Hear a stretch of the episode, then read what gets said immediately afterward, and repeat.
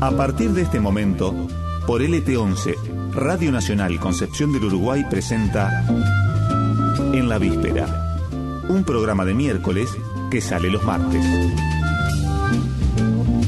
Conducción, producción, locución, barrido y limpieza, Américo Schwarman y el resto del equipo del miércoles. Una idea del miércoles, Cooperativa de Cultura y Comunicación. Colaboran todos los periodistas, creadores, músicos, artistas, protagonistas que definan a lo largo del programa. Algunos de ellos involuntariamente.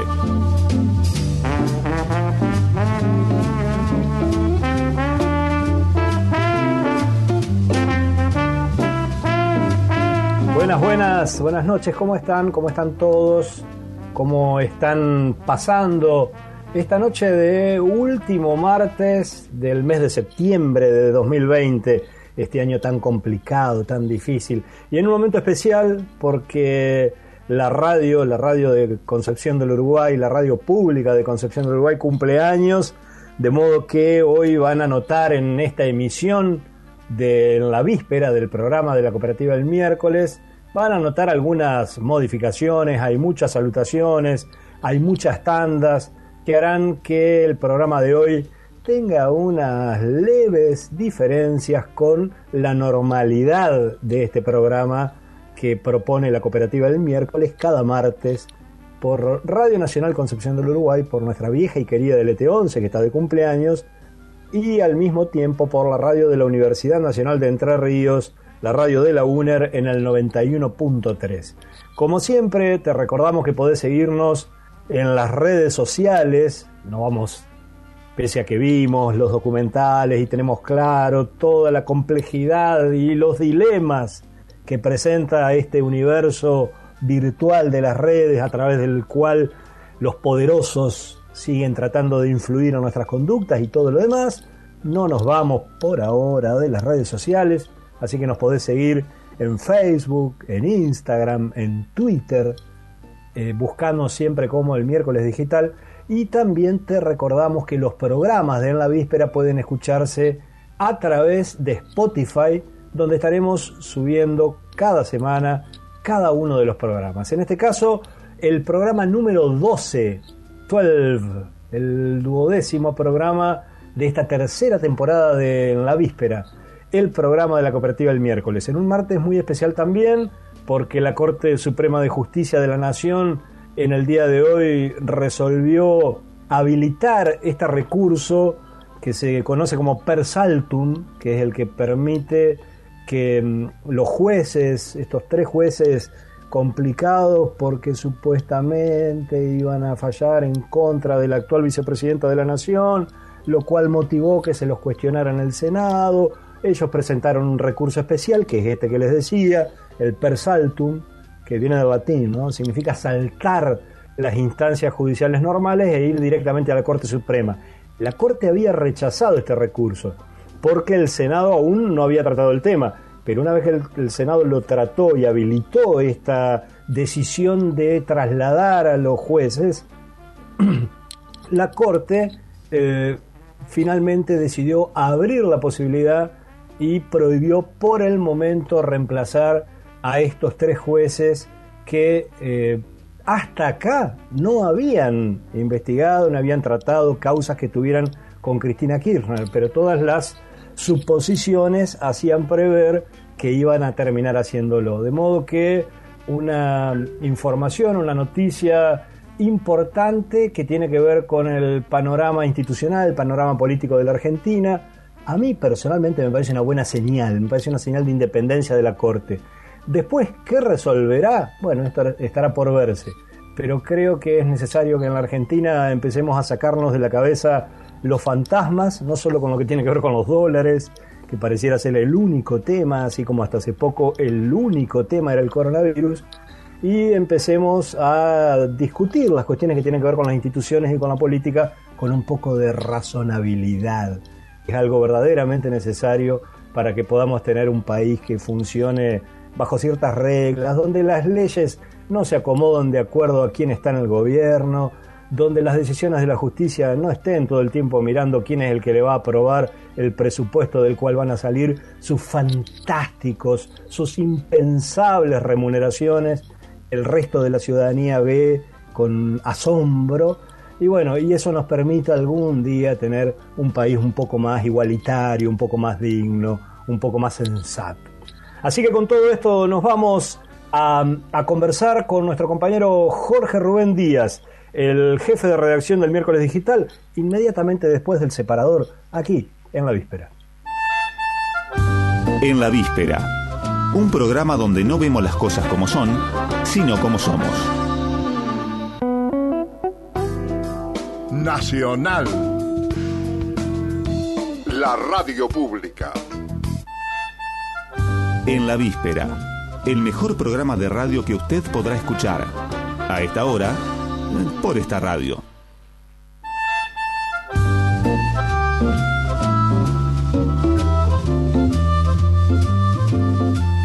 Jorge Rubén Díaz, jefe de redacción del miércoles digital desde la redacción. ¿Cómo está Jorge? Hola Américo, muy buenas noches para vos y para toda la audiencia y todos los compañeros de la cooperativa. ¿Cómo andamos? Muy bien. ¿Qué, ¿qué, temas tenemos para esta semana? Eh, bueno, el tema principal, Américo, que hemos elegido para abordar en esta, en este, en esta breve intervención tiene que ver con lo que fue la visita eh, casi en las sombras del el gobernador Gustavo Bordet en el día de hoy. Eh, ¿Cómo casi en las sombras? Casi en las sombras porque no fue no fue anunciado eh, por parte de ceremonial de la provincia ni tampoco por la gente de ceremonial de la Municipalidad de Concepción de Uruguay, ni de prensa ni difusión, eh, cosa que habitualmente no ocurre cuando llega el primer mandatario, que empiezan a hacerlo varios días antes. En este caso, eh, Bordet llegó a Concepción de Uruguay y nunca se informó oficialmente de su llegada.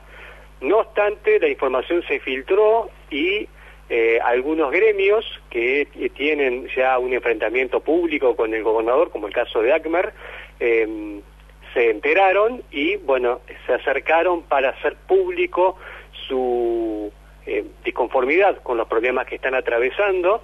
Eh, Bordet estuvo en Concepción de Uruguay en el marco de la celebración del bicentenario de la creación de la República de Entre Ríos, bueno, del tema que vas a hablar en breve con, con el gringo Villanova. Eh, en el acto se aprovechó también la oportunidad para inaugurar la Plaza Federal, que es eh, está en el marco también de lo que es la renovación del Boulevard Montoneras. Eh, el acto estaba en plena actividad y bueno, eh, se acercaron los gremialistas, pero no tuvieron mayores inconvenientes y pudieron este, dialogar brevemente con, con el gobernador Gustavo Bordet. le entregaron un petitorio firmado por ellos, donde puntualmente están los principales reclamos que ya hace bastante tiempo vienen haciendo público, ¿no? Eh, la cuestión de la recomposición salarial, los problemas de la conectividad, los problemas de los comedores, en fin, eh, lo que ya es habitual en los reclamos del sector docente entrerriano. Eh, también, Américo, se enteraron de esta visita eh, los enfermeros y enfermeras de Concepción de Uruguay, que dicho sea de paso recordamos que el primero de octubre, el jueves, van a hacer la segunda caravana blanca, la misma protesta que hicieron el 21. Este, también se acercaron al, acto, lo hicieron en, una columna, todos con barbijo, con eh, bueno su indumentaria habitual de trabajo, con pancartas y también de manera pacífica. Eh, y, y, también entregaron un petitorio al gobernador este, Gustavo Bordet no, hubo tampoco inconvenientes en ese sentido, todo fue muy tranquilo, este, pero en definitiva eh, e-, es importante recalcar que hay sectores que están eh, de alguna manera en pie de guerra, ¿no? Porque ya estas protestas vienen desde hace mucho tiempo. Claro, en reclamo fundamentalmente de recomposición salarial porque ya venían muy golpeados los ingresos de los sectores de, clase obrera, de, de, todos los sectores que tienen ingresos fijos en realidad, pero fundamentalmente del lado de los trabajadores y trabajadoras, y la pandemia y la cuarentena golpeó todavía mucho más, y ahora el dólar y todo lo que viene pasando, ¿no? Exactamente, de hecho recordemos que hace unos, eh, la semana pasada, este, el gobernador tuvo una reunión con los estatales y donde hizo una propuesta que fue considerada una burla por parte de los estatales esa recomposición que hizo en principio el gobierno de la provincia de Entre Ríos. Eh, bien, Jorge. Y la, la, información está en el miércoles digital, ¿verdad? Ya está. Por supuesto, ya está publicada. También, Américo, eh, es un tema muy importante y forma parte de la temática central de nuestra página, eh, lo que tiene que ver con los derechos y bueno y las, y las reivindicaciones feministas. Eh, en la jornada de ayer, nuestra compañera Clara Chauvin hizo una cobertura de lo que fue el pañuelazo verde aquí en Concepción del Uruguay, en la Plaza Ramírez, que se eh, dio en el marco del Día de la Legalización del Aborto en América Latina y el Caribe, este, y fue una fecha que, bueno, se aprovechó acá en la Argentina para reclamar por el urgente tratamiento del proyecto de interrupción voluntaria del embarazo. Esto fue una actividad que se hizo en todo el país, en Concepción de Uruguay, tal como lo refleja las, imágenes que tomó Clara, eh, se ve la importante participación de mujeres en la actividad eh, porque están puntualmente muy preocupadas que eh, el Congreso de la Nación Argentina no le dé tratamiento a un proyecto que presentó la campaña nacional por el derecho del aborto legal y seguro y gratuito, que lo hicieron el año pasado y temen que a raíz de las excusas de las cuestiones por la pandemia, el Congreso no tome cartas en el asunto y lo deje caer. Recordemos que en el 2018, en principio, la Cámara de Diputados había dado media sanción a un proyecto de ley sobre esta temática, pero lamentablemente el Senado le bajó el pulgar. Eh, a raíz de esto, entonces, eh, la campaña ha, empezado a movilizarse nuevamente y a visualizar la protesta, a tomar las calles para hacerse ver porque temen que eh, no, no tenga una trayectoria como corresponde y que se le dé el tratamiento adecuado en el Congreso de la Nación. Bien, Jorge, ¿algún otro tema que quieras destacar? No, esos serían los temas más importantes. También, si querés, a modo de adelanto, vamos eh, estamos trabajando en la situación también eh, de los docentes en el marco de la UADER, sí que hay varios problemas ahí con respecto a los llamados a concursos y otros temas más. Pero eso va a ser un tema que va a estar en los próximos días en la página del miércoles digital. Bien, un adelanto entonces. Jorge Rubén Díaz, muchas gracias. Otro para vos, Américo, un abrazo y nos estamos viendo. En la víspera un compendio de datos de nula utilidad que le son brindados en el momento menos oportuno. Nacional. La radio pública. En la víspera, una alternativa que pretende ser razonable entre el ruido y el silencio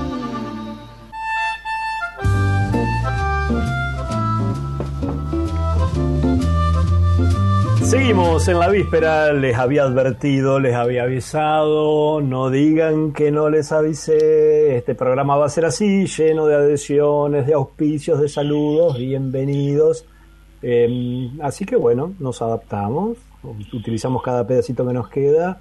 Por ejemplo, ahora lo vamos a aprovechar con el segmento de Sol Libertario, este colaborador no sé cómo llamarle, este, esta columna tan especial que hay en este programa que por un lado demuestra nuestro pluralismo, nuestra capacidad de tolerancia, pero también demuestra la impresionante capacidad de adaptación que tengo yo, porque realmente no sé cómo hago, no lo voy a decir ahora porque está al aire y se va a enojar, pero voy a decir que es un gran ejercicio democrático recibir aquí en la víspera a Sol Libertario. ¿Cómo le va? ¿Cómo está usted? Eh, muy buenas noches, señor Américo, director, o no sé cómo llamarlo, conductor de este programa comunista. Eso lo sabemos, pero poco a poco iremos socavando sus seguidores y los atraeremos hacia el maravilloso mundo de la libertad. En estos últimos días le cuento. Adelante, adelante. Han sido triunfos para el movimiento libertario hicimos un banderazo donde concurrieron multitudes. Le dimos un aviso a Lorenzetti en la propia ciudad de Rafaela. Sabemos que no es un comunista, pero trabaja solapadamente para el comunismo. Y tenemos ya asociado al diputado Amer, conocido por todos, quien acaba de crear un ente destinado a promover la lactancia. Chiste fácil si los hay. No hay sostén para otro de mayor calidad. Último chiste fácil por hoy. Eh, es lo que hay, es lo que hay. Nuestro movimiento ya ha conformado una notable cantidad de líneas internas. Así se ha creado el movimiento que dirige Patricia Bullrich, llamado UBA, y esto sin segundas intenciones, que es la Unión de Vecinos Asociados.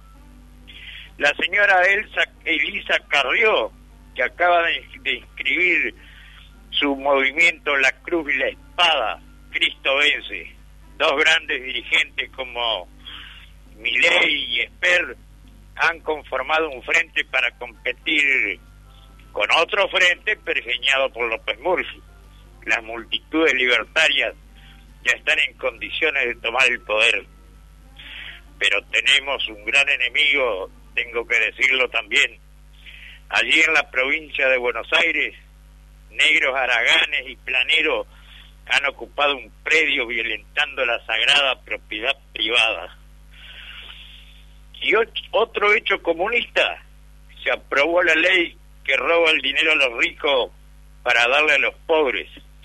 El camarada libertario, Funes de Rioja, sostuvo que tener 200 millones, algo así como un poco más que el promedio. Eso digo yo, ¿quién no tiene 200 millones?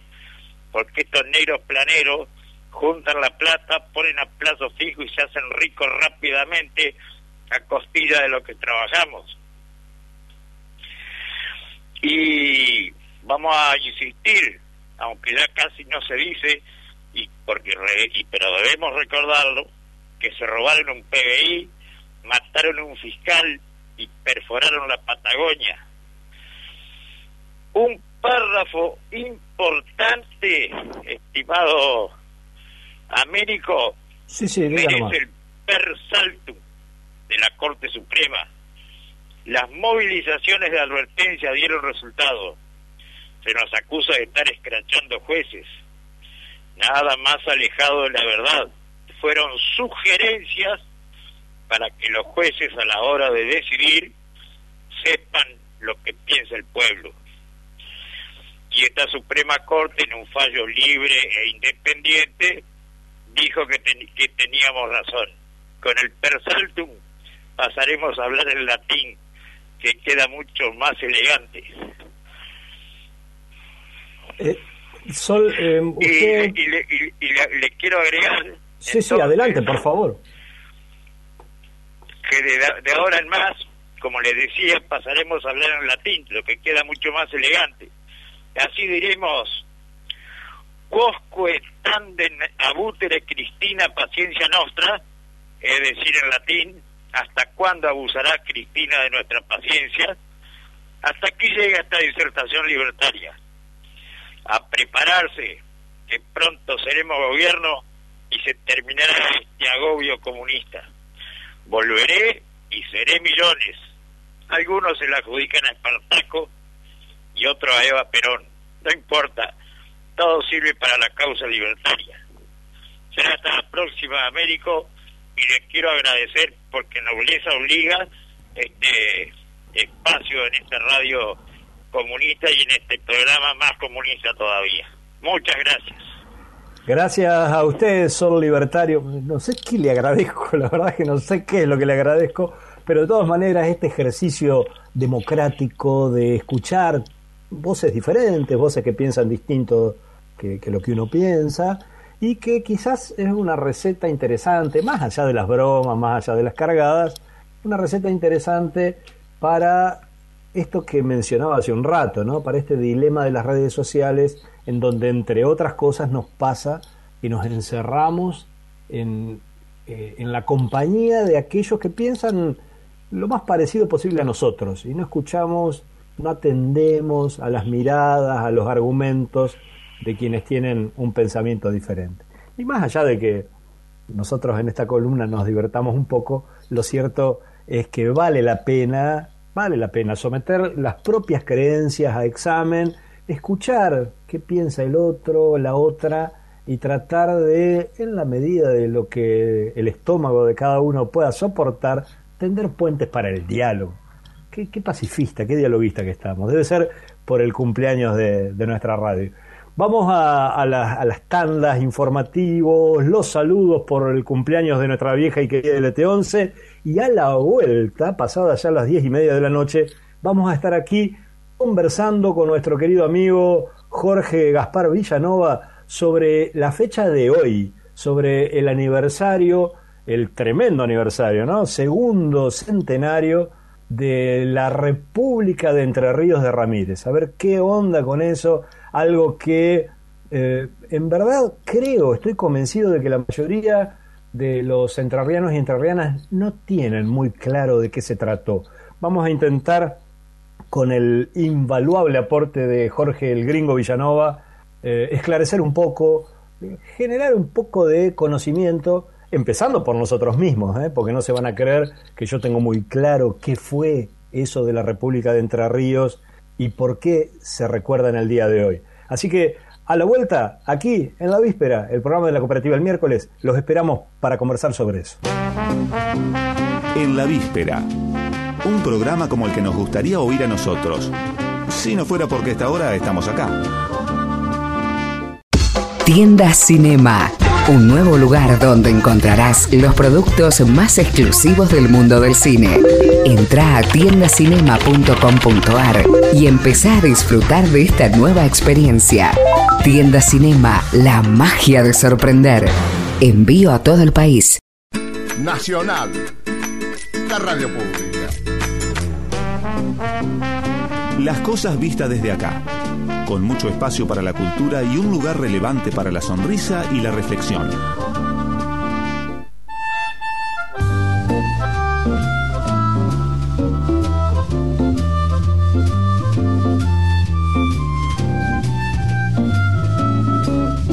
Pasaron seis minutos de las diez y media de la noche y tal como lo anunciamos vamos a conversar ahora con nuestro querido amigo Jorge Gaspar Villanova, el gringo Villanova, investigador y apasionado de las cosas nuestras, que bueno, tiene mucho, mucho material y muchos materiales todavía inéditos. Eh, pero una, una de las cuestiones en las que más se ha apasionado y que más le interesa es lo que tiene que ver con este periodo de, de la historia de nuestro país, de nuestra tierra, de nuestra provincia, que no viene mal eh, aclararlo, es eh, anterior, la provincia de Entre Ríos es anterior a la República Argentina.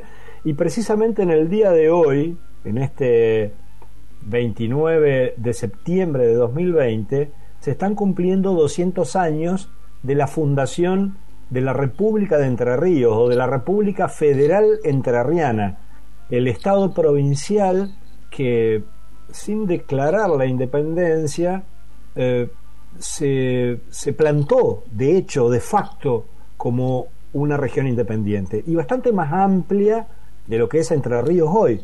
Bueno, de todo esto queremos conversar con Jorge y por eso lo tenemos en línea. ¿Me estás escuchando bien, Jorge? Eh, te escucho bien, sí, sí, sí. Eh, bueno. esta realidad nueva que tenemos, te escucho bien. Eh, esta nueva normalidad.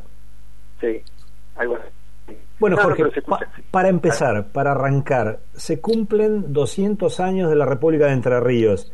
Y la verdad es que, mm, creo yo, corregime si, si estoy equivocado, pero la verdad es que en los años anteriores, en el 199, 198, 197, 195, no se la recordaba demasiado, ¿verdad? No, no, me parece que tiene un poco que ver con esto de, cumplir 200 años, ¿no? Desde, desde el 10 venimos con bicentenario y bicentenario. Cada año tenemos algo para festejar, celebrar 200 años.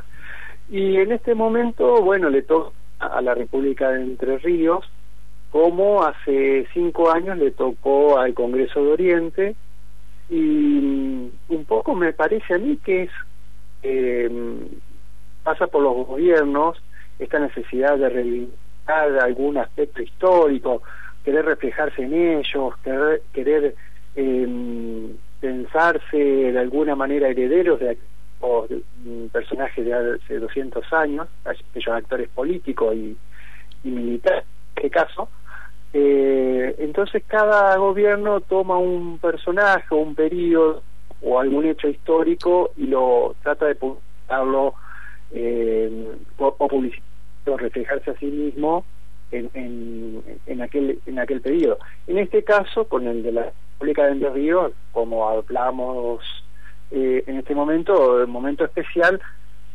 no alcanzó como para hacer fastos eh, enormes eh, ni nada, porque me parece que la realidad de hoy no permite eso. Si bien hoy, hoy Jorge contaba que vino el gobernador y toda toda esta cuestión de la de la plazoleta que, está muy linda en la plazoleta de la República de Entre Ríos pero me parece pasa más por ahí. Por eso hace un año dos años tres años no se hablaba demasiado de Ramírez. Inclusive eh, estaba como matado y olvidado.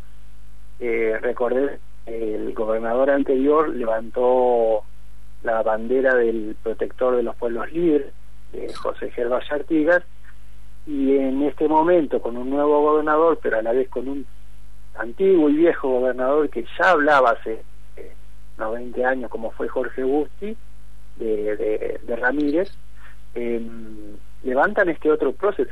No sé si habrá alguna disputa entre ellos, ¿no? Que, tal vez es por eso. Levantan a, a, en un momento y a Ramírez en el otro.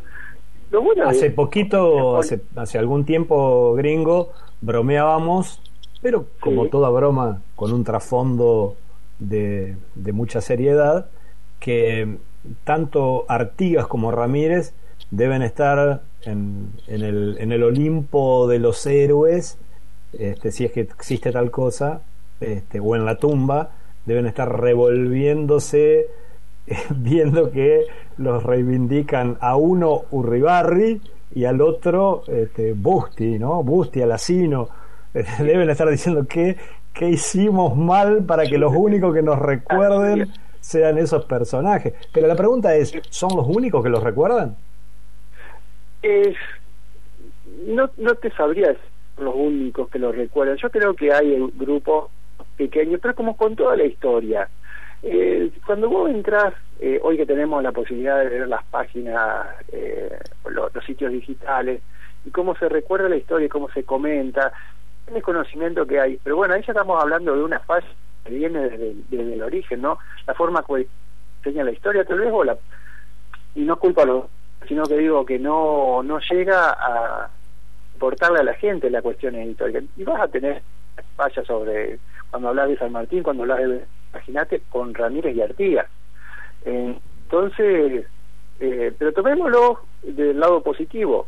Si, si los gobiernos hablan de Artigas y hablan de Ramírez, bueno, bienvenido sea. O sea, ahora, después vemos qué hacen con eso. Ahí esperemos que los, que conocen verdaderamente los libros en, en, historia eh, estén de acuerdo con una posición, con otra, con lo que sea, eh, hagan valer su conocimiento y que eso eh, ese conocimiento llegue a la gente común que no que no tiene por qué ser pero que al menos pueda llegar a conocer de dónde no su historia la historia de Entre Ríos que comentamos que la historia de Entre Ríos es absolutamente desconocida la gran mayoría salvo algunos personajes claves como justamente Ramírez como nombre nada más y y Urquiza, sobre todo Urquiza, que es obviamente el, personaje principal en esta región. Eh, Gringo, rápidamente, si tuvieras que explicar, vamos a seguir conversando, pero ahora en unos segundos nomás, en un par de minutos tenemos un, corte con estas salutaciones por el aniversario de la radio, pero rápidamente, si tuvieras que definir en, en un par de minutos, ¿de dónde sale? ¿Qué es eso de la República de Entre Ríos? La República de Entre Ríos es una organización jurídica, política, que organiza Francisco Ramírez eh, luego de la batalla de Cepeda, cuando eh, batalla de Cepeda, Tratado de Pilar, donde eh, se enfrenta a su antiguo protector Artigas, y bueno, y lo desplaza del, poder.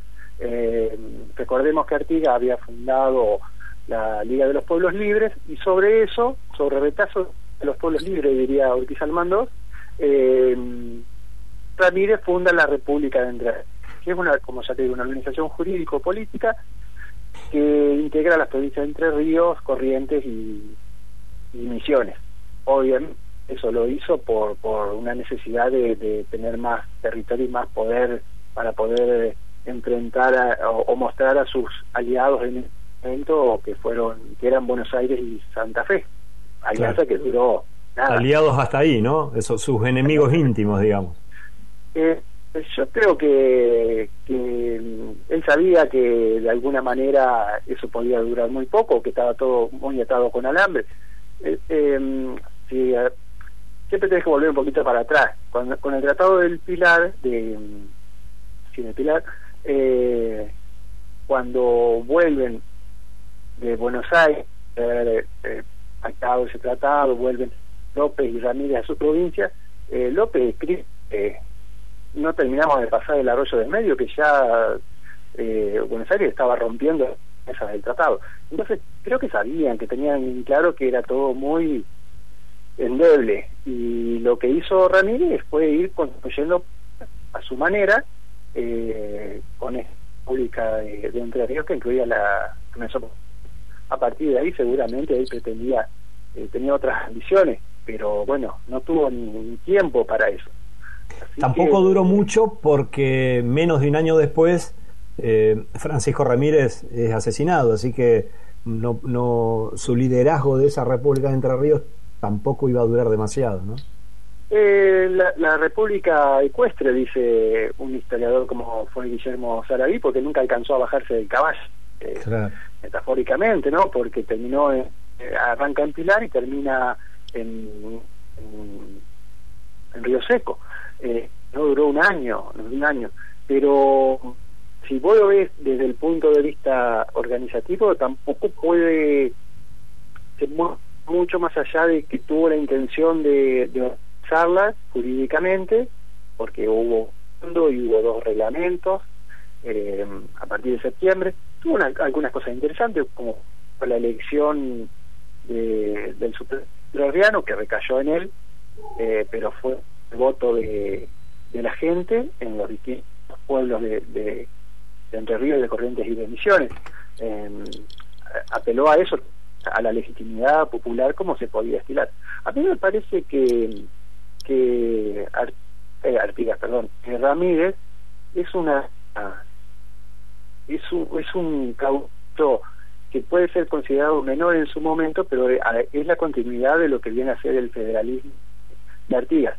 Eh, y realmente que esto es, eh, como decíamos, o como decía el historiador, porque dos, retazos sobre la República, retazos de la República son retazos sobre la Liga de los Pueblos Libres. Eh, tuvo muy corta mirada Ramírez en sentido, o tuvo mucha misión, y no se dio cuenta que, al destruirlo a, a Artigas, eh, también de alguna manera termina destruyendo el, el triunfo que él había conseguido en Cepeda el Tratado del Pilar e imponerlo hacia Buenos Aires los los, los del federalismo. Eh, por supuesto que todo es discutible y que vas a encontrar eh, historiadores que dicen que el, que el Tratado del Pilar es el punto más alto del, del federalismo que se podía conseguir en ese momento, pero para mí es el es al contrario, llegás a ese punto, pero también empieza la decadencia hasta eh, el surgimiento de, una figura como Urquiza. Pero... Jorge, hacemos una pequeña interrupción y seguimos conversando después hasta las hasta las 11 de la noche sobre los 200 años de la República de Entre Ríos. Adelante.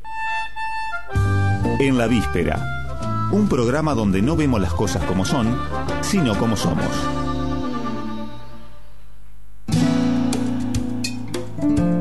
Nacional, la radio pública. En la víspera, el mejor programa de radio que usted podrá escuchar. A esta hora, por esta radio.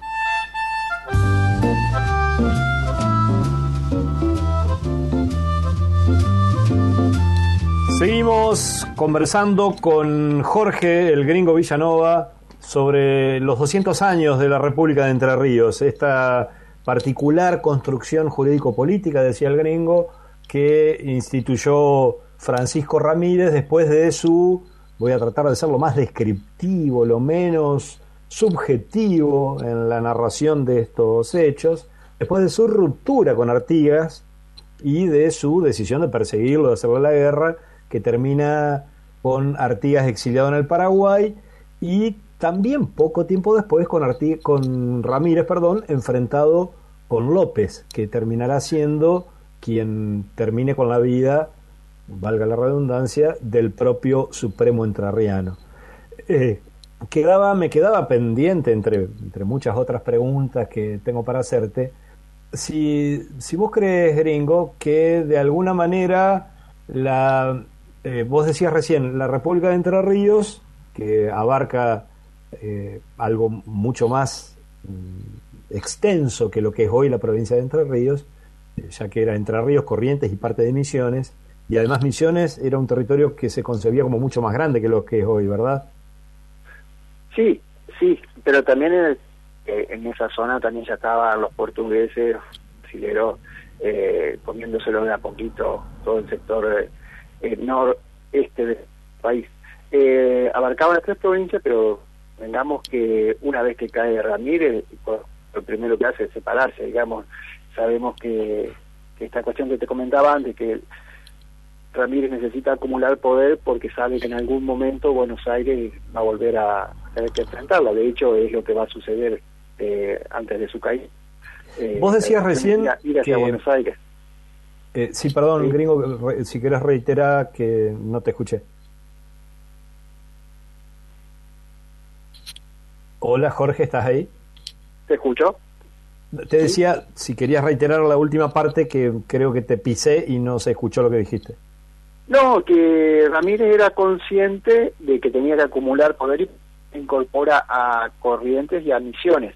También en, su proyecto estaba eh, sumarlo al Paraguay, reintegrar al Paraguay que se había separado 10 años antes, una suerte de independencia de hecho, reincorporarla a, a la República de Entre Ríos o al, al, conjunto de las provincias, porque como aclaraste al principio, la República de Entre Ríos no es una entidad independiente, sí autónoma, pero no independiente, es decir, en el concierto de las provincias terminaba siendo una provincia un poco más grande de lo que Entre Ríos, pero no, no dejaba de ser. Y, y Ramírez, su intención es reincorporar a ese conjunto de provincias el Paraguay y obviamente con, la alianza de Santa Fe y en algún momento eh, tomar la, el, la fuerza sobre la banda oriental a la que ya no estaba Artigas pero estaban los brasileños en algún momento tomar eso, para enfrentar el litoral hacia Buenos Aires. La, guerra eh, que nos atraviesa durante el siglo XIX, ¿no? El litoral contra, o el litoral contra Buenos Aires por similares. Vos mencionabas recién la falta de visión de Ramírez y, y los defensores de Ramírez también explican la, el alejamiento de Ramírez de Artigas eh, en la falta de visión de Artigas, de no comprender que eh, el contexto le era desfavorable, que debía revisar el rol que jugaban los líderes aliados como, como el propio Ramírez. En fin, eh, ¿qué, crees que debería ser el, la mejor forma de abordar esta, esta historia desde nuestra mirada actual? De reivindicar lo mejor de Ramírez y lo mejor de Artigas, de tratar de determinar cuál de los dos tenía razón y quién traicionó a quién. ¿Por dónde lo, revisarías al asunto? Es una forma elegante de decir que Ramírez no lo traiciona a Artigas, pero la verdad es esa. Y eso es innegable como después lo va a hacer López con... Eh, ahora, el problema es cuando pensamos la historia y pensamos que todo se reduce no a la personalidad de Ramírez o a la personalidad de Artigas o a la persona de López. En realidad pasa por, por intereses eh, de los pueblos. Eh, ¿Cómo podemos tomarlo mejor? Y bueno, eh, esto de, que la República de Entre Ríos es la continuidad del, de los pueblos libres, es una forma de tomar lo mejor de los dos. Eh, él da como una sensación de nostalgia pudo haber sido y que Ramírez no lo alcanzó. Y tal vez Artiga con su intransigencia, porque era un intransigente político, eh, pero también respaldado por los hechos, por la situación, porque eh, caramba, le estaban brasileros encima y tenía un, un gobierno nacional como era el directorio que le decía a los brasileros, pasen, derrótenlo a Artiga y me sacan ese problema de encima. Va a ser intransigente con eso. Y más, eh, sus oficiales, que eran los gobernadores de Entre Ríos y de López, era con sus subordinados hasta, hasta el día antes de Cepeda era así. Y de golpe una vez que cambia el tablero político la derrota de Artigas el encumbramiento de, de, López y de Ramírez todo, se trastó y, y sobre la marcha Ramírez toma otra posición y otra postura que parece más la del, la del vencido que es Aires que la de los vencedores que son los pueblos del litoral incluido obviamente el de la que era uno de, la, de los requisitos por la que se hizo la guerra, fue tratar de frenar a los a los portugueses que, que estaban tomando una parte del, del, territorio nacional como era en ese momento la banda oriental. Gringo, que para nosotros a... parezca obvio, sigue siendo eh, bueno repetirlo, que el Uruguay era parte de, de, esta, de esta provincia. Gringo, respecto a, a la provincia, perdón, al, a la República de Entre Ríos, eh, siempre se menciona algunos hechos vinculados a la gestión de Ramírez como un censo, la creación de escuelas públicas, eh, entre otro tipo de medidas. ¿Cuál te parece a vos que fueron los máximos logros o, qué destacarías de la gestión de Ramírez al frente de esa provincia grande que fue la República de Entre Ríos? Eh, mira, eh, él lo, determina en su reglamento, ¿no? En el después los posteriores reglamentos donde donde organiza la justicia y, organiza el poder eh, militar en, en, cada departamento que tenían eh, estas tres provincias. Eh, por ejemplo, la justicia estaba estaba dictaminada de una manera que no existía hasta ese momento, lo de, juzgar y de, poder apelar de una manera y, y evitar por no eh, muertes innecesarias o por el de una persona, entonces había apelaciones. Eh, eh, lo que también comentaba recién de, establecer escuelas en, los distintos pueblos con maestros a lo que se les paga en su momento y, era todo a futuro, a organizarlo a futuro porque sabía que la situación no estaba como para, digamos, dictaba la norma ponía en marcha y después la, la iba a terminar, eh, darle el marco jurídico puntoso. Entonces en eso estaba muy, la tenía muy, muy clara en el sentido que tenía que hacerlo. Eh, por ejemplo, también otras medidas era, tenían que ver con lo económico, evitar la, las, las eh, económicos entre las tres provincias que ahora organizaba Jorge, vamos, vamos al informativo y seguimos un ratito más después, ¿te parece bien? Bueno, adelante.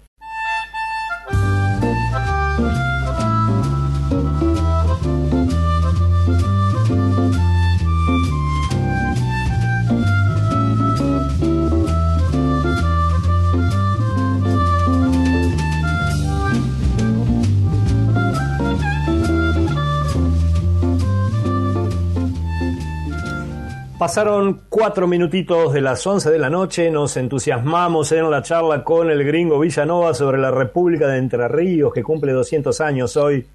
Ese efímero experimento de autonomía provincial que nos, ilustraba, nos desaznaba nuestro amigo el gringo Villanova, que no pretendió ser una, una escisión, una, una separación eh, de, digamos, formar este territorio entre Ríos, Corrientes y Misiones como una república aparte del resto de las provincias unidas del Río de la Plata, sino más bien una afirmación de la idea federal, de la idea de autonomía que tenía que tener cada región y luego unirse con el resto de las provincias, de las repúblicas, para formar una unión armónica.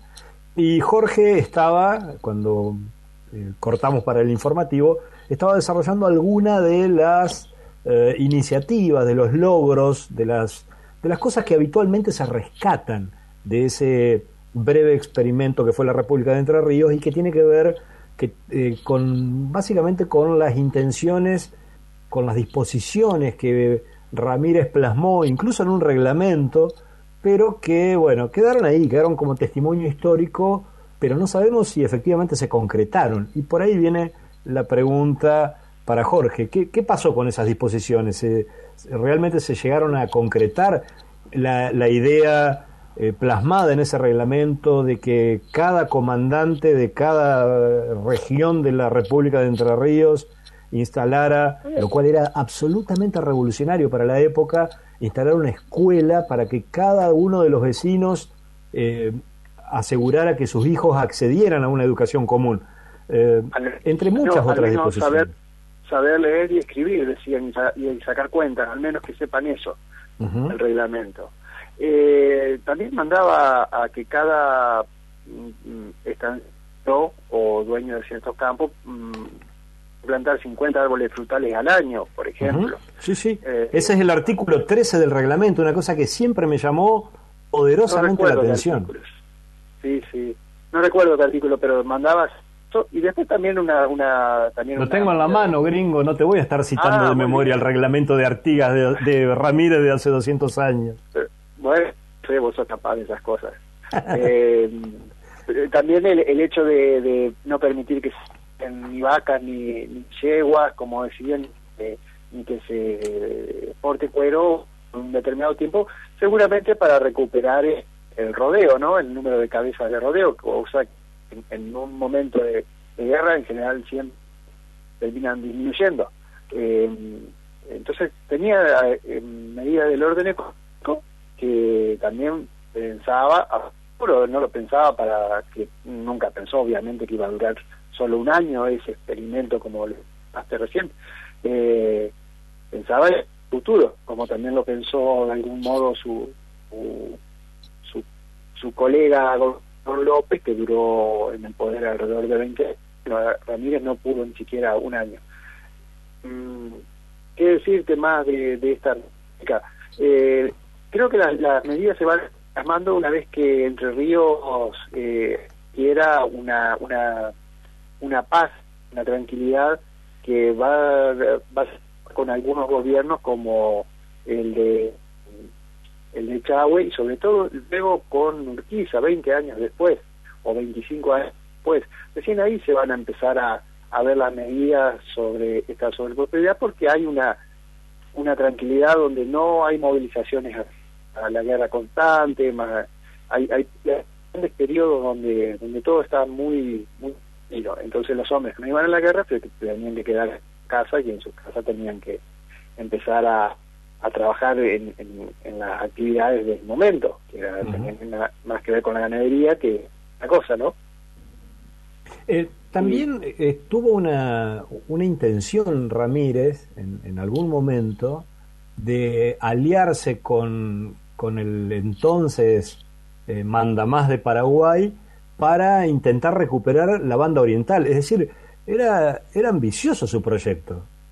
Es lo que hoy al principio. Yo creo que en realidad lo que él necesitaba era poder desde el litoral para enfrentarse a Buenos Aires en algún momento, porque no confiaba, o ya de haber firmado el Tratado de Pilar, no confiaba en Buenos Aires. De hecho, fue lo que pasó. Eh, al, al descuido no cumplió con el tratado y es ahí donde lanza una proclama donde marchamos por tercera vez contra la ciudad de Buenos Aires y lo invita López y López ya había con Buenos Aires eh, con el tratado de y, y por el módico precio de 25 mil vacas eh, una alianza con Buenos Aires o al, menos no atacarla.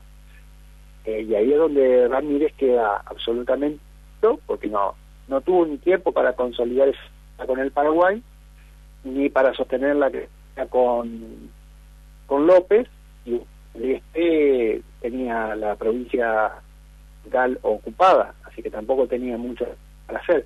Y, en la desesperación, él intenta es eh, recuperar o volver el tiempo un año atrás a lo que había sido Cepeda. Pero obviamente las condiciones habían cambiado. Eh, así que me parece que Ramírez eh, no tuvo la capacidad de eso, de, de ver que que al, al terminar con el con el poder eh, unido de los federales, termina también minándose, eh, minando su propio poder. Eh, se, se achica ante lo, eh, lo que antes tenía, ahora tiene mucho menos, y eso ya no usa para enfrentarse hacia Buenos Aires. Esto recién, por eso, eh, eh, ineludiblemente tenemos que saltar hacia Urquiza, que es el que sí va a lograr después dominar a Buenos Aires en algún modo durante un tiempo, pero pero que bueno, después también termina rindiendo de alguna manera al poder centralista. Pero vuelvo a lo mismo, siempre es eh, la disputa de, entre el, el, interior y esto. Esto lo dice Alberti, no lo digo yo. Uh -huh. eh, eh, una cuestión de, de, intereses que se van a que se van a notar durante todo el siglo el siglo XIX y en el siglo XX también, obviamente y que sigue vigente, gringo, ¿no? Porque en, en, buena medida, o sea, reaparece cada tanto tiempo. Es un problema irresuelto en la historia argentina, vuelve a aparecer. La discusión hace pocas semanas por la, los puntos de coparticipación que le permitieron al presidente de la Nación zafar del reclamo de la bonaerense sacándole puntos a la ciudad de Buenos Aires, sigue siendo parte de esa discusión, ¿no? De cómo se reparten los recursos, de qué, quién, quién ordena la, la cuestión de, de, de, de, los recursos que maneja el Estado, de, que salen de las provincias, pero los maneja el gobierno nacional, con una constitución que dice que somos federales y un funcionamiento que en la práctica es unitario. Y absolutamente, y además eh, es un problema pues, posiblemente más profundo que lo económico también, ya, bueno, hoy todo, todo con todo, el hecho de tener 15 personas viviendo eh, en Buenos Aires y en sus alrededores hace que sea un país absolutamente anormal en el, en el sentido de no distribución de riqueza en, el exterior. Eh, o sea, un país organizado para eso, ¿no? Porque nosotros podemos decir, el problema es este gobierno o el anterior. Y no, esto viene de mucho antes, desde, desde la forma de concebir el país, de no haber eh, tomado el toro por las asas. Recordemos que decía que la, en, sus instrucciones del año 3 tenía que estar afuera de Buenos Aires. Eso se hubiese hecho. Le hubiesen llevado a Córdoba, a Juan, a Tucumán, a donde sea. Eh, simplemente el país sería distinto y no estaría realizado por el puerto, que es la entrada y salida de, todas nuestras riquezas y, de nuestro dinero que luego Buenos Aires distribuía a su gusto y piacere o no que no quería, eh, de las provincias. -huh. Entonces, eh, eh, como decís vos, todo el tiempo volvemos a eso, no podemos sacar, si no entendemos eso, podemos entender el por qué se dan estas luchas intestinas eh, todo, durante todo este momento. En la disputa entre el federalismo y el unitarismo, en realidad es eso, se trata de eso, de, de ver quién maneja fondos, cómo se distribuyen los fondos y, y y cada uno con sus intereses y sus razones para defender su, su posición.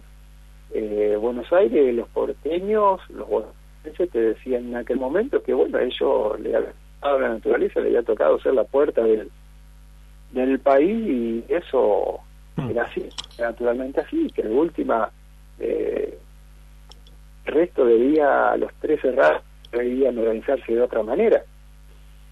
Eh, bueno, eso fue la, eso fueron las guerras que tuvimos, la guerra civil durante todo el siglo.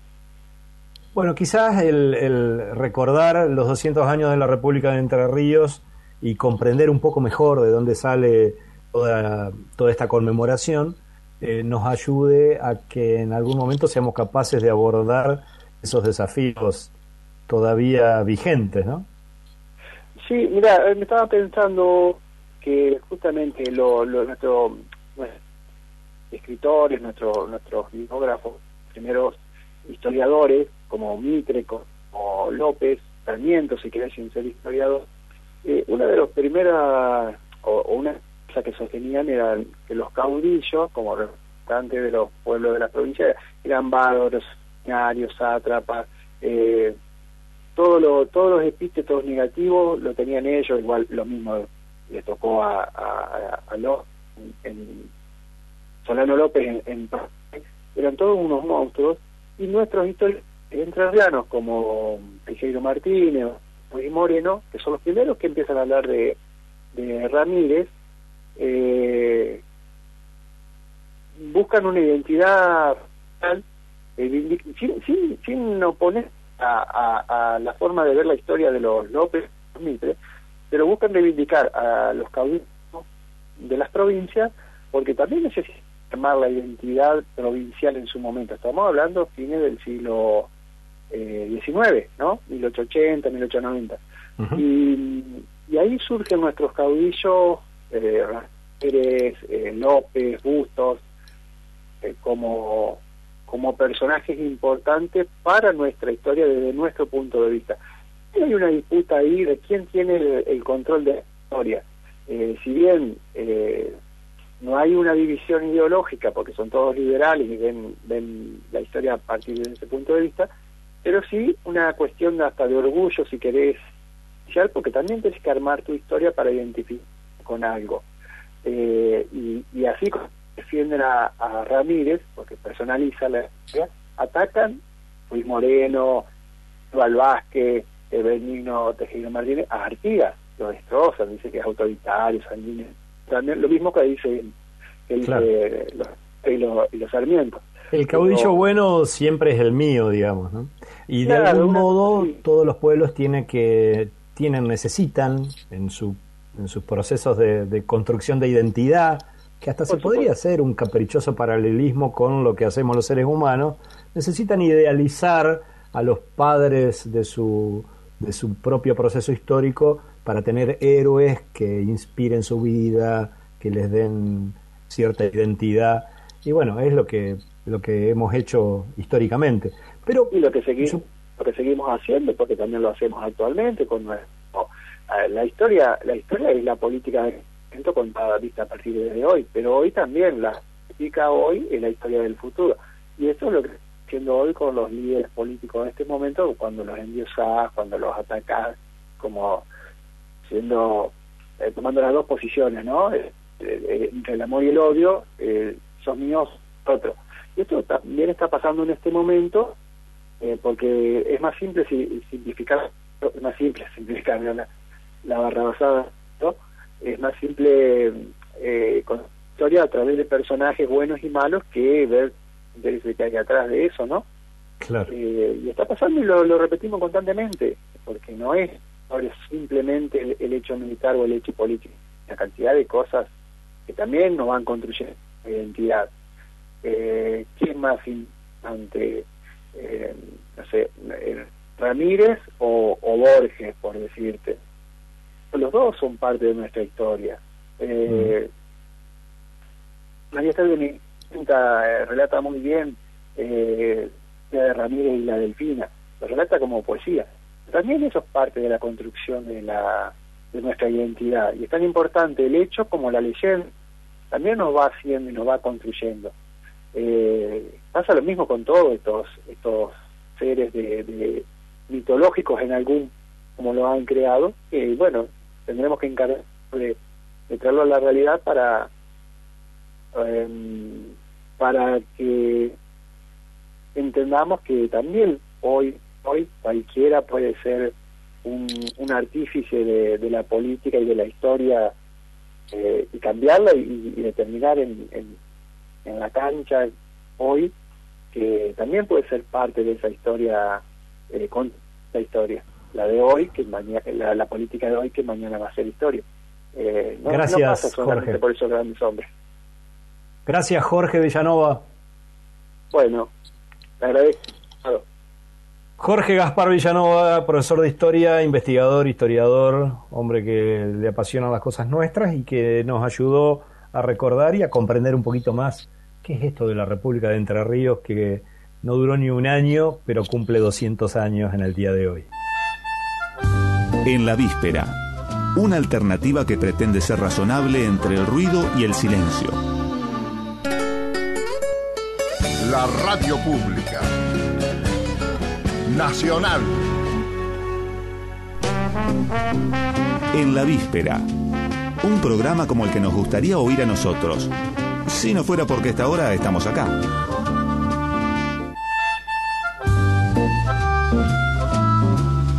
Nos metemos rapidito, ya mismo nos metemos en la columna de nuestro compañero Mario Robina, la columna de ambiente aquí en la víspera. ¿Cómo va Mario?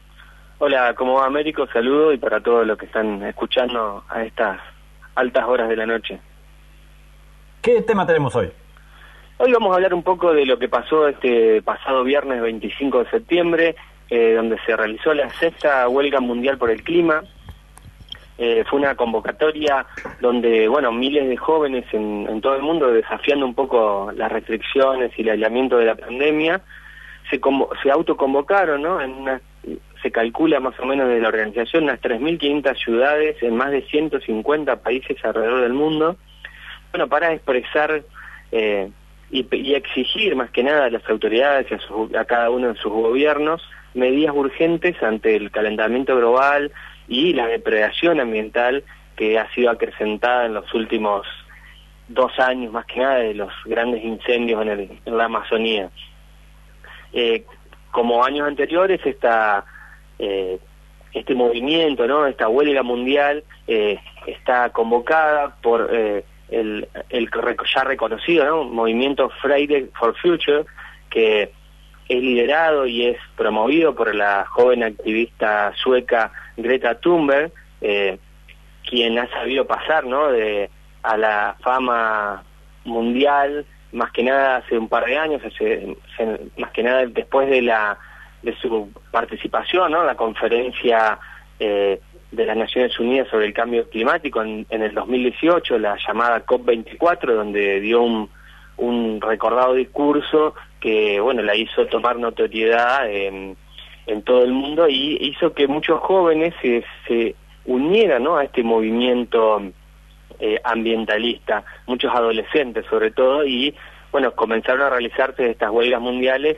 eh, que bueno, en esta oportunidad también tuvo su réplica en nuestro país, donde bueno, en, Buenos Aires se hizo la principal concentración, donde el, uno de los reclamos, más que nada, eh, apuntó a los incendios forestales y el otro que se escuchó mucho, donde había muchas pancartas, fue el posible acuerdo porcino con China, ¿no?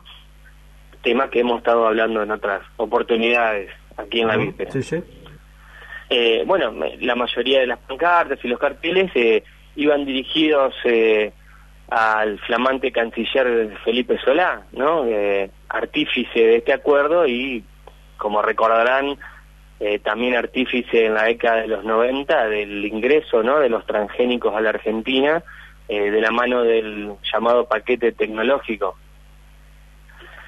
Y no, bueno, y para para eh, ir cerrando eh, esta huelga no tuvo su repercusión también aquí en nuestra provincia donde eh, en Paraná que fue el epicentro no de las protestas acá en, Entre Ríos un nutrido grupo de jóvenes y varias ONGs ambientalistas nucleadas en un colectivo ambiental denominado multisectorial para las humedades de Paraná además de acercarse ¿no? a la plaza que está frente a la Casa Gris, a la Casa de Gobierno, eh, también aprovecharon la oportunidad para entregar un petitorio eh, a la Secretaría de Ambiente de Entre Ríos, donde piden principalmente eh, conocer el funcionamiento del plan de manejo y prevención del fuego y qué recursos se destinan, o sea, qué recursos destina la provincia ¿no? para esto, más que nada a raíz de los ya trágicos incendios que ocurrieron en los últimos meses en el delta ¿no? del Paraná y en otras regiones de la provincia.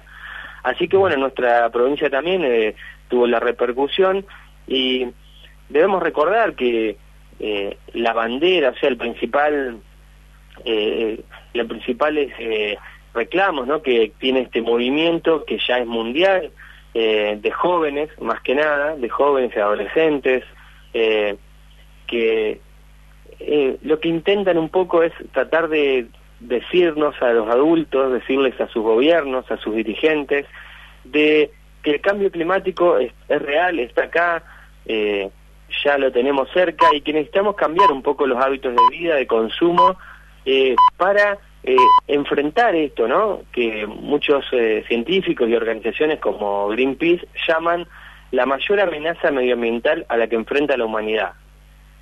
Con eso nada más. Así que bueno, este movimiento eh, eh, por suerte ha tenido mucha repercusión en nuestro país y hay un gran grupo de jóvenes que está actuando y está difundiendo y tratando de sensibilizar a la población sobre esta problemática que nos afecta, nos va a afectar y que es transversal a toda nuestra sociedad, ¿no? Porque afecta a todo eh, nuestro, desde nuestra salud, nuestro comercio, nuestra forma de producir, nuestra forma de alimentarnos y que el cambio climático la verdad que va a ser el, el tema eh, del futuro de la humanidad. Del futuro o del no futuro, ¿verdad? Gracias Mario Robina con la columna de ambiente aquí en la víspera del programa de la cooperativa del miércoles. A la vuelta del informativo y de la tanda vamos a estar con Ciano, artista uruguayense, radicada en la capital creo, eh, con, con, un trabajo formidable y con una labor verdaderamente muy original. Vamos a escucharla y a conversar luego con ella. Nacional, la radio pública. Las cosas vistas desde acá, con mucho espacio para la cultura y un lugar relevante para la sonrisa y la reflexión.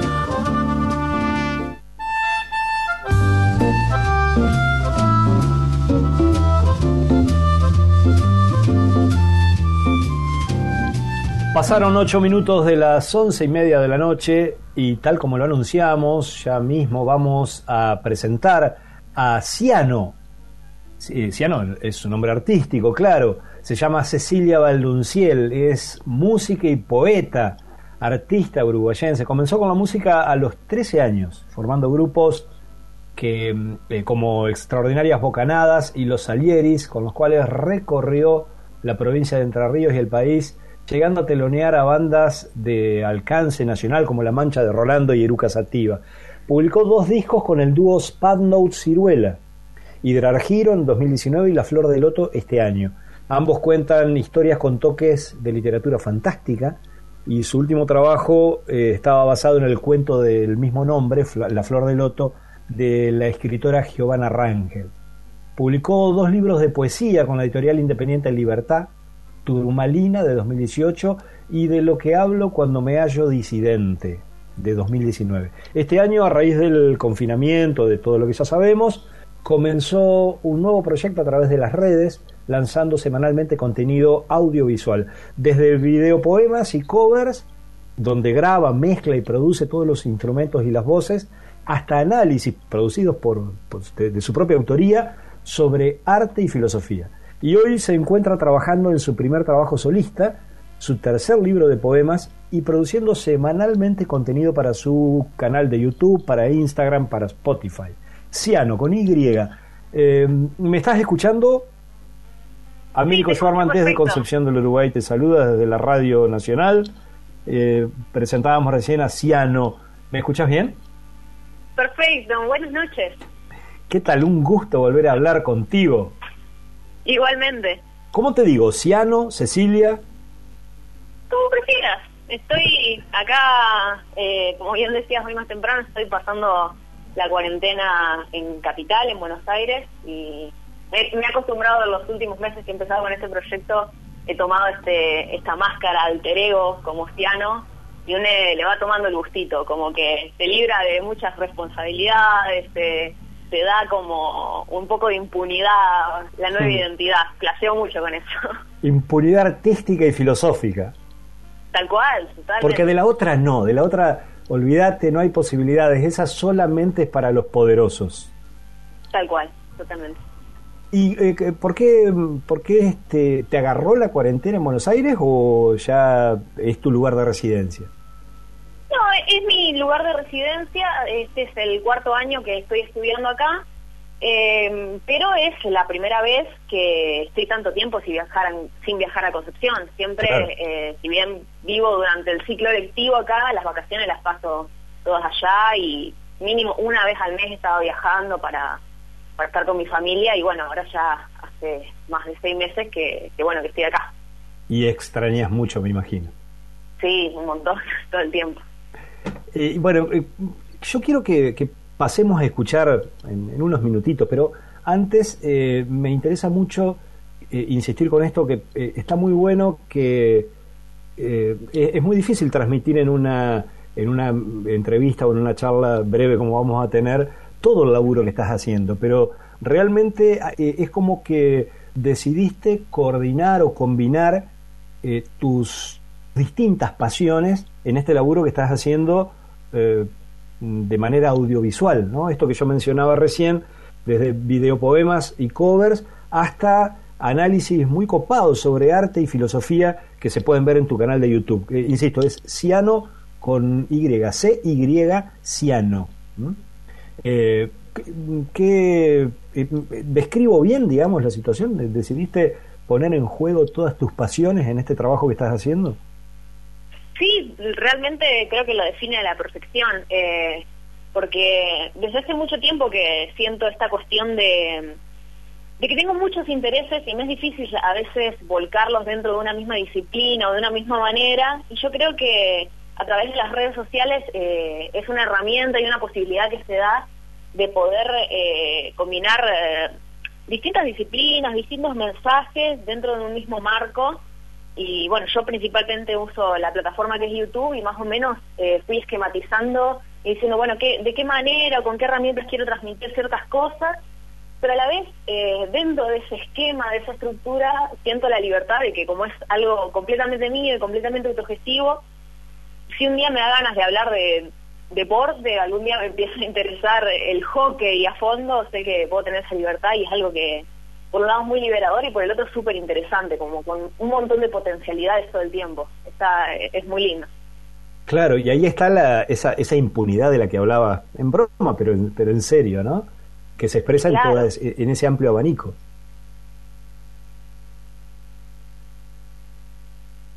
¿Estás ahí? ¿Seguís ahí, Cecilia Ciano? Sí, ahí se cortó lo último. Bien. No, no, no, simplemente refrendaba esto, ¿no? De que la, la posibilidad de, de, de algún modo liberarte, de poder decir, bueno, todas estas cosas me gustan y aprovecho las redes de una manera en la que, en la medida en que, en, que esto siga siendo, que nadie sabe cómo va a ser el futuro, pero en la medida que siga siendo un espacio que habilite estas libertades, está fantástico aprovecharlo, ¿verdad?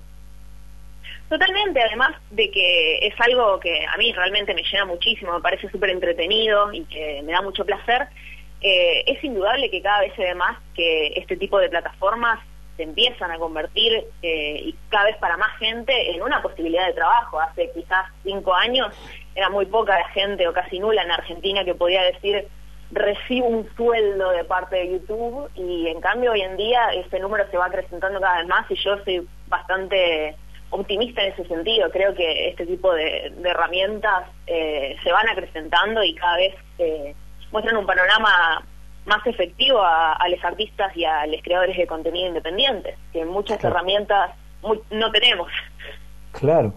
Eh, vamos a escuchar uno de, de, estos covers que produce Cecilia Ciano en su canal de YouTube. Recuerdo para por ahí alguien que se está enganchando ahora que estamos hablando con Cecilia Valdunciel, su nombre artístico en este proyecto que realiza de manera unipersonal es Ciano, pero ella estuvo incluso en nuestro programa, creo que en el último programa de 2018 con Lisandro González, en, eh, en esa formación que entiendo que, sigue en actividad, que es Spad Note Ciruela. Eh, esto que vamos a escuchar, uno de, de estos covers que, que podés ver y, disfrutar en el canal de Ciano, es Viromes y Servilletas de Leo Maslía por Ciano, artista uruguayense radicada por ahora al menos, en la ciudad de Buenos Aires, aquí en la víspera.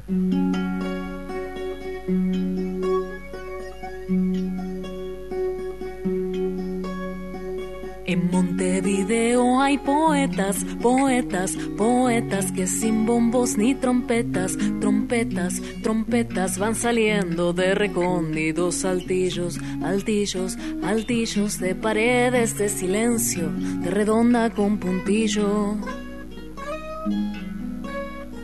Salen de agujeros mal tapados, tapados, tapados y proyectos no alcanzados, cansados, cansados que regresan en fantasmas de colores, colores, colores a pintarte las ojeras y pedirte que no llores.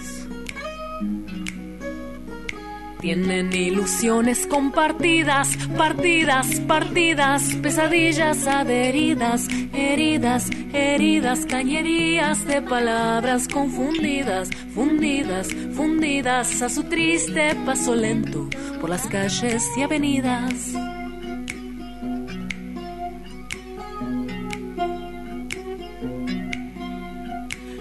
Pretenden glorias ni laureles, laureles, laureles, solo pasan a papeles, papeles, papeles, experiencias totalmente personales, sonales, sonales, elementos muy parciales que juntados no son tales.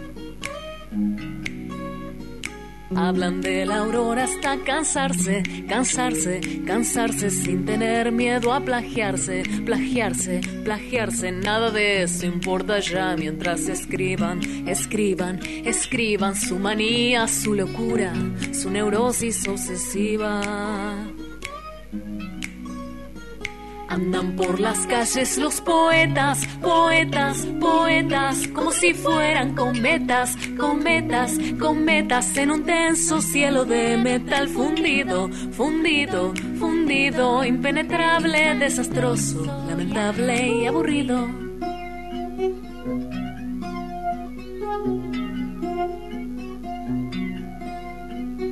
Montevideo hay viromes, viromes, viromes desangradas en renglones, renglones, renglones de palabras retorciéndose confusas, confusas, confusas en delgadas servilletas como alcohólicas reclusas.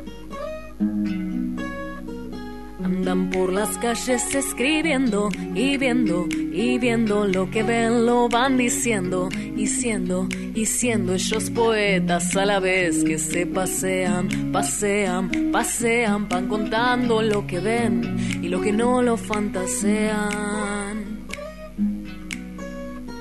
Miran para el cielo los poetas, poetas, poetas, como si fueran saetas, saetas, saetas arrojadas al espacio que un rodeo, rodeo, rodeo hiciera regresar para clavarlas en Montevideo.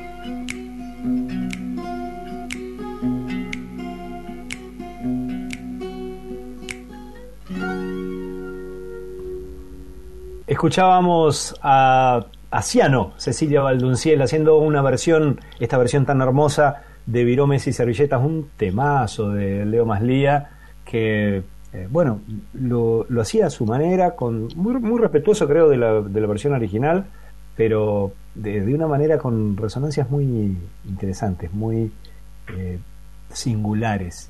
Me gustaría, Cecilia, que nos cuentes cómo, cómo es esto de eh, grabar canciones en las que vos cantás, tocas la guitarra, el bajo, haces los coros. Eh, ¿Todo lo haces desde tu propio estudio, desde tu casa? Sí, eh, vos sabés que es todo, lo tomo mucho como un aprendizaje eh, desde todos los recursos, ya sea desde grabar, eh, que en sí es muy precario lo que tengo, pero creo que se trata también mucho de eso de, desde ahí, que, que por suerte cada vez eh, hay es más fácil o es, es, menos difícil acceder a las herramientas como para poder hacer algo que, que se escuche bien, que uno puede presentar y decir, bueno, esto es mi arte, esto es lo que hago. Eh, y bueno, trabajo con, con una plaquita de sonido, un micrófono, un par de cables y la computadora y, y mucho tiempo de colgarse con, con la computadora, con los programas y buscar ese tipo de cosas. Y lo tomo todo, tiempo, todo el tiempo como un aprendizaje eh, voy escuchando también, eh, he agudizado muchísimo el oído en un montón de cosas que nunca había tenido en cuenta como instrumentista quizá o como cantante, cosas de arreglos de otros instrumentos o pequeños detalles desde lo percusivo y que todo lo tomo para, ok, esto hoy me gustó tal arreglo de tal canción que hago como un cover, pero después lo, lo voy a explayar más adelante en lo que haga en, en el trabajo solista que estoy preparando y y desde ahí hasta hasta todo lo que es el aprendizaje de la edición eh, de video con los programas que también eh, todo lo que es video lo uso solamente desde el celular no tengo ni siquiera cámara fotográfica pero realmente eso eh, me interesa hacer mucho hincapié desde, desde las posibilidades que tenemos de poder crear con, con recursos limitados y que suene y se vea bastante bien. Eh, Cecilia, no quiero dejar pasar la, oportunidad de charlar con vos acerca de la, el, reclamo, la lucha, la afirmación de la necesidad de la participación de músicas mujeres en nuestros escenarios. Eh, vos estuviste muy comprometida y en, una actitud de, de, militancia y de reclamo eh, que asumiste con tu propio cuerpo en, en, la propia realización de la última fiesta de la playa parece que fuera hace siglos, pero fue, no, fue este verano, cuando todavía el mundo era presencial.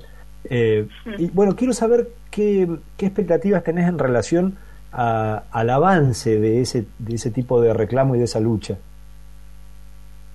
Y yo, es difícil porque por un lado soy bastante optimista en cuanto a toda lucha colectiva, a toda movilización, a todo reclamo realmente creo que se van haciendo avances y yo creo que lo que logramos con, con las compañeras eh, y con los compañeros también, porque algo que me parece súper importante es que este tipo de reclamos desde el feminismo, eh, por lo menos en mi manera de concebir, de concebirlos, eh, incluyen también a, la diversidad dentro de la identidad, que incluye a las personas trans, a las personas no binarias, inclusive la ley con la cual estábamos haciendo un reclamo, que es la ley de tipo femenino que fue sancionada el año pasado, en, noviembre del año pasado, para festivales eh, de música.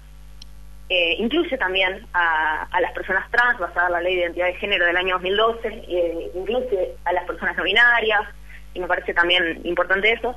Y yo creo que fue algo que con las compañeras y los compañeros eh, sentó un precedente, se empezó a hablar de ciertas cosas, pero es una lucha que es constante y que sabemos que la hegemonía está en, en ciertos lugares que, que los dominan los varones, eso sí, y hacerse un lugar dentro de eso es, es constantemente eh, tratar de que no, no te pisoteen, de, de, poder tener una voz y que encima ya teniendo un marco legal con el cual uno puede defenderse y decir no me puedes pasar por arriba porque yo tengo esto, por lo cual me avala, siguen pasando injusticias. Y dentro de este marco que no estamos teniendo presentaciones en vivo, es muy difícil saber cómo se va a seguir desarrollando, pero realmente creo que ante la injusticia eh, vamos a estar ahí movilizándonos, que creo que es lo importante, y siempre eso va en ascenso, cada vez eh, somos más y yo realmente en ese sentido tengo mucha esperanza y mucha fe. Eh, la última, Cecilia Ciano, y te liberamos. El, lanzamiento en Spotify que arrancó hace pocos días, ¿qué se puede escuchar de vos en, en, ese, en ese lugar, en ese espacio que es Spotify? Bien, esa es una herramienta que, que, sumé hace pocos días eh, y por lo pronto se, se, van a ir subiendo cada semana eh, los covers que si bien ya están disponibles en YouTube, los voy a actualizar, eh, cada semana va a salir uno nuevo en, en esta plataforma. Luego van a salir en sincronizados como estreno, en tanto en todas mis redes como, como en Spotify también, eh, los nuevos lanzamientos que vayan saliendo. Ya la semana que viene va a salir eh, una canción nueva que va a ser eh, Canción del Pinar de, Jorge Van así que ya estoy trabajando en esa. Y va a salir también en, en todas las plataformas al mismo tiempo, lo cual, ya te digo, es una herramienta más para las músicas porque lo que es Spotify tiene la ventaja de que se puede monetizar. En cambio, YouTube tenés que tener un alcance mucho más amplio para poder hacerlo. Entonces, bueno, eh, el poder sumar esta herramienta a las músicas independientes nos significa muchísimo. Lo que es una escucha que capaz ahí en con tres minutos, a nosotros nos suma para poder alcanzar ese sueño que es poder eh, vivir de eso y recibir eh, alguna ayuda económica para poder continuar con la labor, ¿no es cierto? Claro. Cecilia Valdunciel, Ciano, artista uruguayense, desarrollando una labor realmente muy interesante, muy valiosa. Ojalá pronto podamos tenerte aquí en Concepción del Uruguay en vivo. Muchas gracias por este, por este chavo. Gracias a ustedes. Un abrazo grande. Igualmente.